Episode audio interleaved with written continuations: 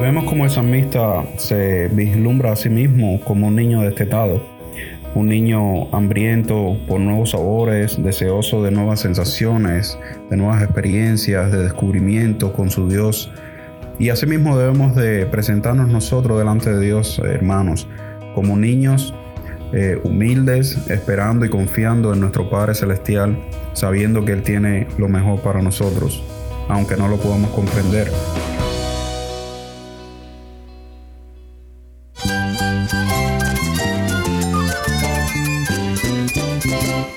Cristo es la esperanza. Cristo es mi Señor y mi Salvador. Cristo ha transformado mi vida. Cristo es la viña. Separado de Él, nada puedes hacer. Cristo es el camino, la verdad y la vida. Jesús es mi todo. El único descanso, la única paz verdadera es con Jesucristo. Estás escuchando a El Faro de Redención. Cristo desde toda la Biblia para toda Cuba y para todo el mundo. Hola, soy el pastor Daniel Warren. Gracias por acompañarme aquí en El Faro. Estamos de nuevo en los Salmos, en nuestra serie recurrente Una Semana en los Salmos. Antes de ir a nuestro tiempo en la palabra, vayamos con nuestra productora Jennifer en La Habana, quien nos acompaña con un hermano en Cristo para platicar sobre la importancia del libro de los Salmos en nuestra vida. Dios te bendiga, Rudy. me gustaría saber si quisieras compartir un poco con nosotros acerca de tu experiencia con el libro de los Salmos. ¿De qué manera Dios ha utilizado el libro de los Salmos para edificar y hablar a tu vida?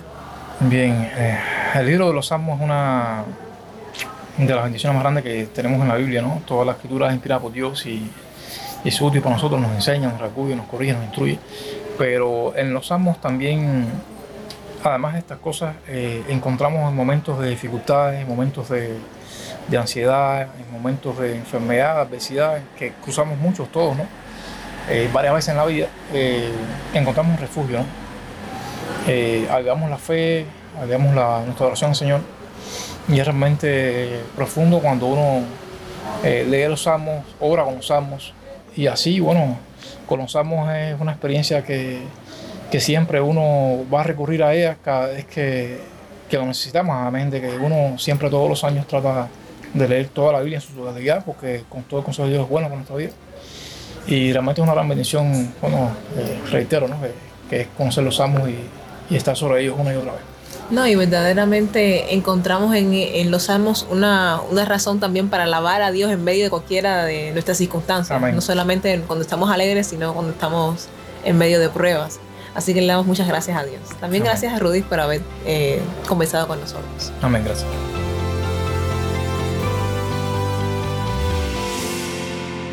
Si tienes una Biblia, busca primero el Salmo 50 y quédate conmigo para ver a Cristo en su palabra.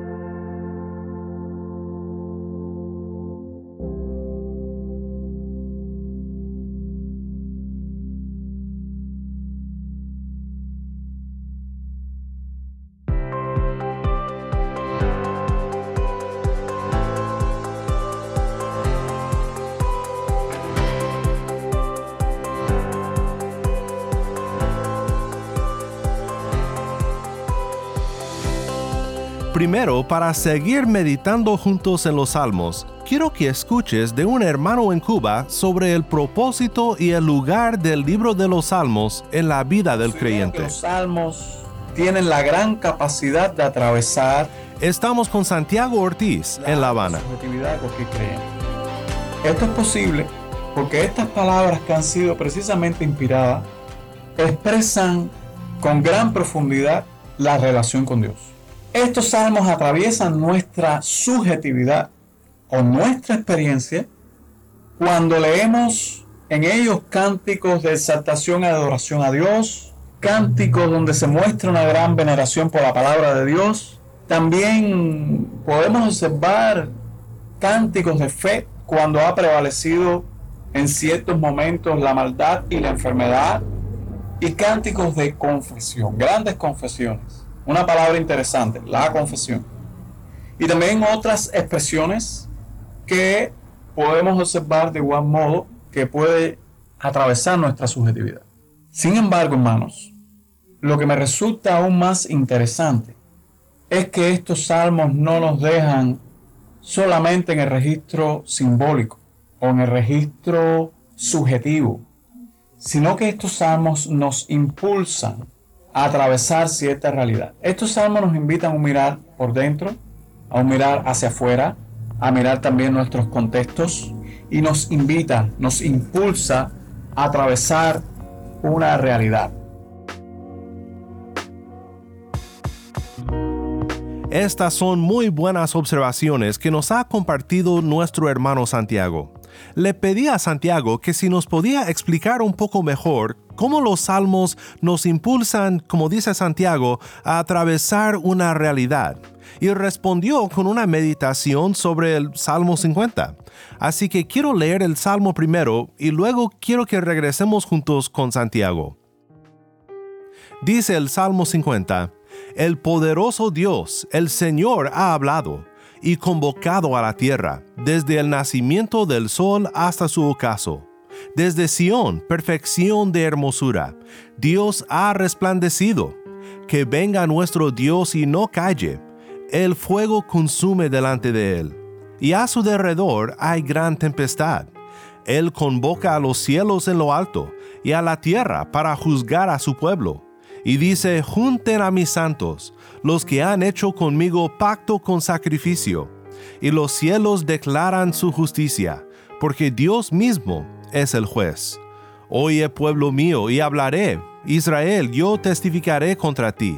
Yo soy Dios, tu Dios. No te reprendo por tus sacrificios, ni por tus holocaustos, que están continuamente delante de mí no tomaré novillo de tu casa, ni machos cabríos de tus corrales, porque mío es todo animal del bosque, y el ganado sobre mil colinas.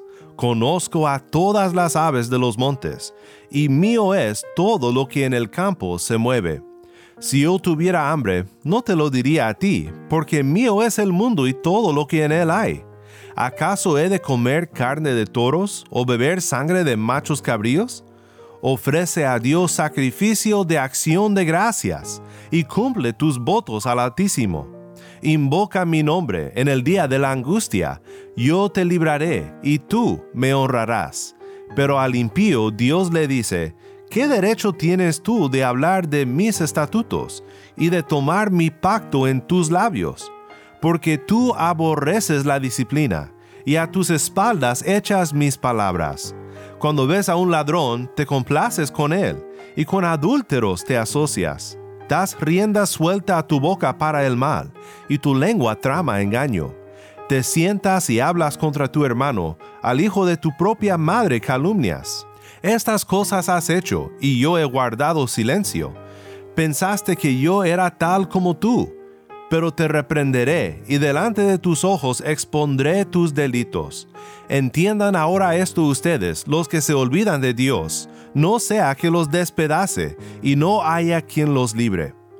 El que ofrece sacrificio de acción de gracias me honra, y al que ordena bien su camino, le mostraré la salvación de Dios.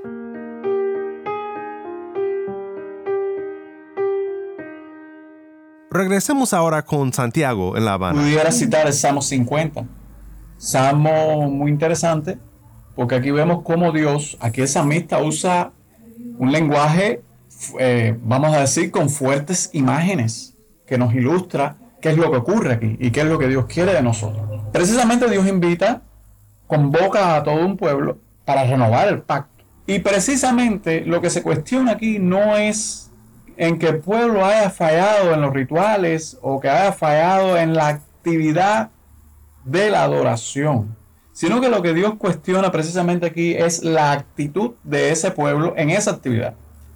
Lo que nos llega a, meditar profundamente, nos llega a hacer pensar de que la verdadera adoración no se trata de una, ni de un lugar, ni de una actividad, sino de una actitud que parte de nuestro corazón. Y ese es el reto que vemos aquí en este salmo. Si nosotros aplicamos eso hoy en día, podemos darnos cuenta de que la verdadera oración de un creyente no consiste en repetir consignas que todos conocemos, no consiste en emocionarse con algún, algún cántico, alguna música que tanto nos gusta, sino en la verdadera actitud de nuestro corazón. Esto nos lleva mucho más allá porque muchos que pretenden encontrar a Dios pretenden encontrarlo sin verlo primero en el prójimo. Muchos pretenden llevar su ofrenda sin considerar al prójimo. Creo que cuando uno no puede adorar a quien no conoce, eso es lo primero. Muchos otros solo adoran a Dios porque Él los ha bendecido. Sin embargo, no adoran a Dios por lo que Él es y Él representa en nuestra vida. Y ahí tiene que ver nuevamente con la actitud. Podemos observar también de que Dios sabe que, el corazón agradecido está abierto a su obra y a, la, y a la comunión con Él. Este mismo Salmo 50 señala la misma verdad que es necesario que los que le adoren en espíritu y en verdad le adoren. Y todos podemos tener experiencias o podemos vivir estos momentos maravillosos cuando dedicamos precisamente y nos tomamos unos minutos cada mañana o separamos o consagramos momentos de nuestras vidas en el día precisamente para meditar estos salmos que sin dudas pueden llegar a atravesar nuestra subjetividad. Santiago Ortiz, gracias por acompañarnos desde Cuba. Dios le bendiga. Muchas gracias. Amén.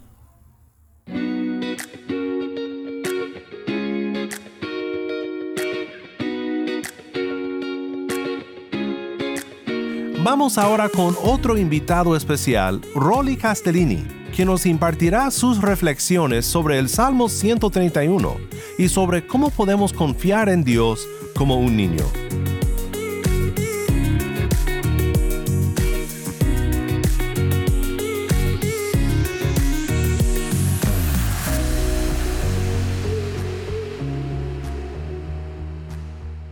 Jehová, no se ha envanecido mi corazón, ni mis ojos se enaltecieron, ni anduve en grandezas, ni en cosas demasiado sublimes para mí.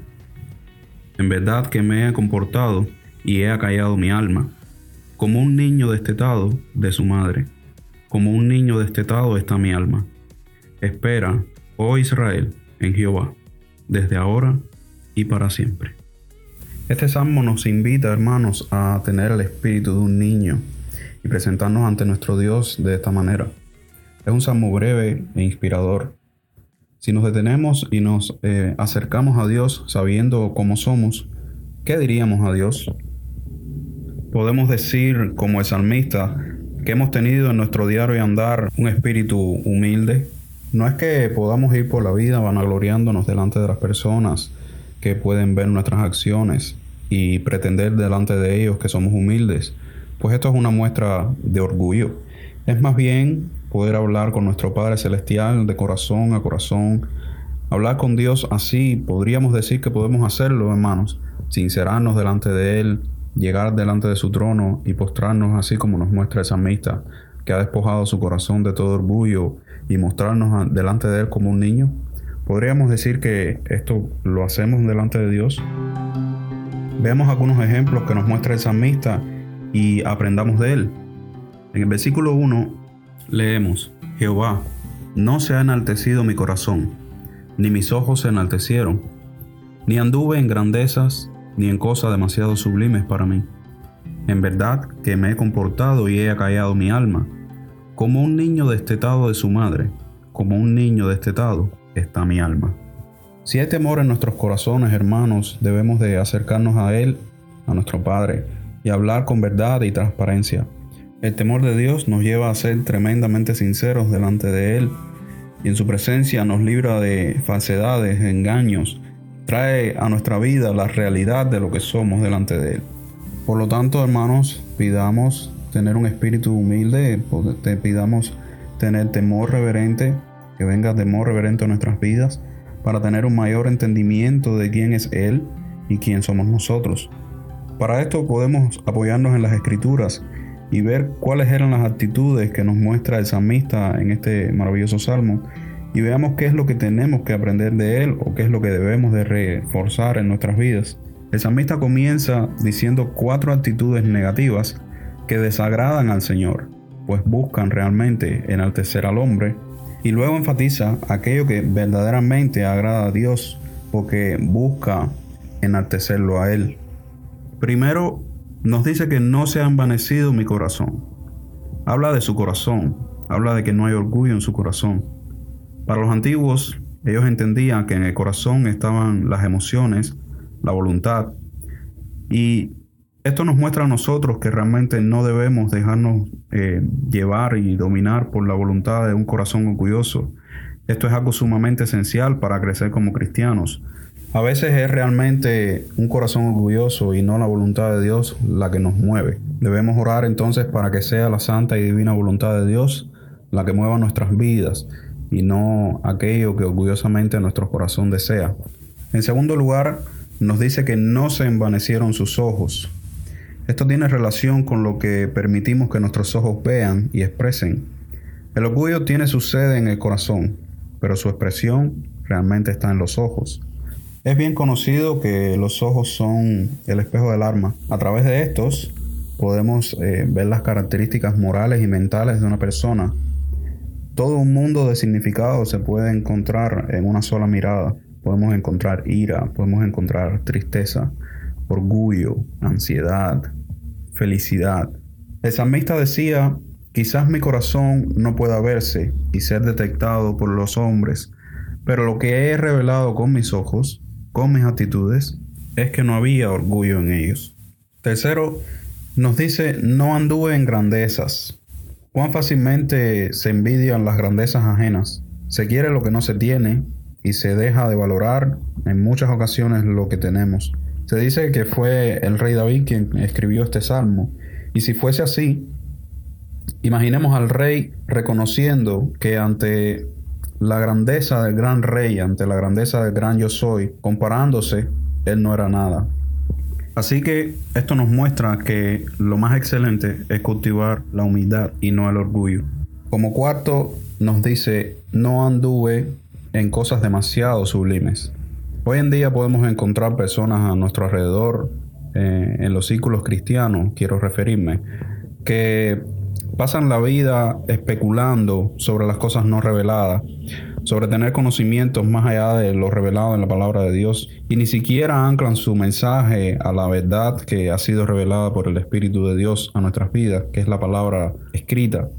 Sin embargo, sus vidas muestran que no hay tal sublimidad en sus palabras.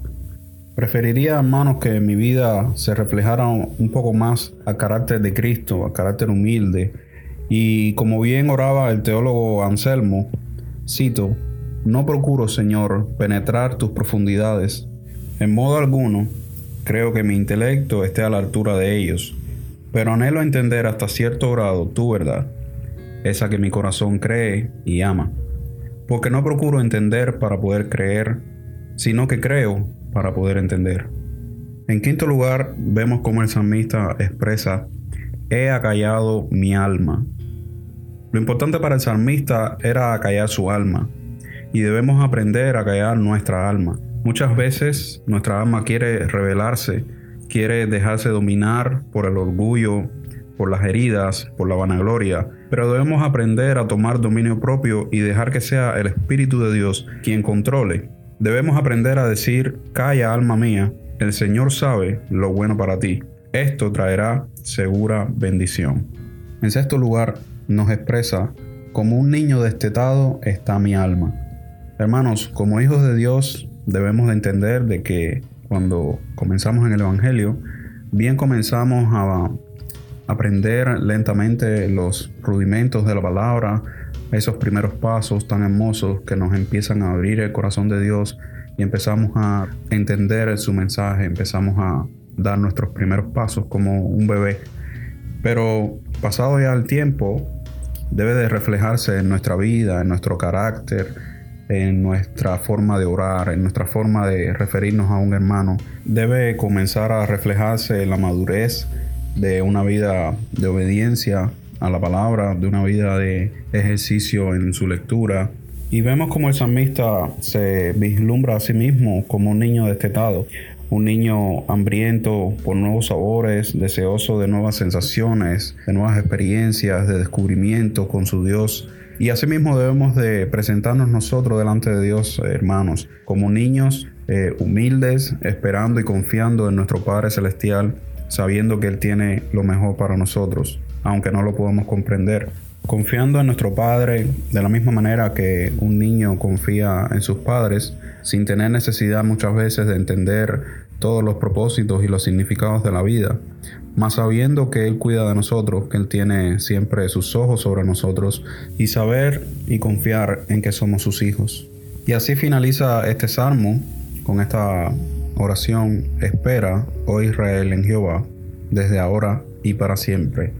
Y esa es en la misma forma, hermanos amados, que tenemos nosotros que esperar en nuestro Dios, confiando en Él, esperando en Él y sabiendo que estamos seguros en sus manos.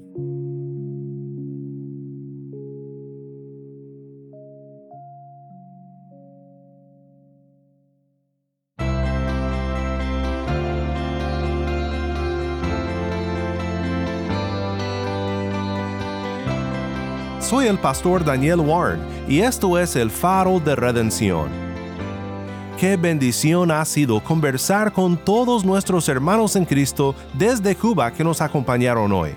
Gracias a todos por ayudarnos a meditar en la palabra de Dios en el libro de los Salmos. Oremos con nuestro hermano Rolly para terminar. Oramos. Padre, te agradecemos por el privilegio de poder compartir tu palabra agradecemos porque tu Espíritu Santo nos ilumina y nos revela, Señor, los misterios y la profundidad de ella. Y sabemos que es para nuestra formación personal, para el crecimiento de nuestro carácter a la imagen de Cristo, Señor. Es por esto que te damos gracias, Señor, y te pedimos, Dios, que esta palabra quede en nuestras vidas marcada y que podamos eh, aplicarla para beneficio nuestro y beneficio de tu pueblo, Señor. En el nombre de Cristo Jesús oramos, por la gloria de tu nombre. Amén.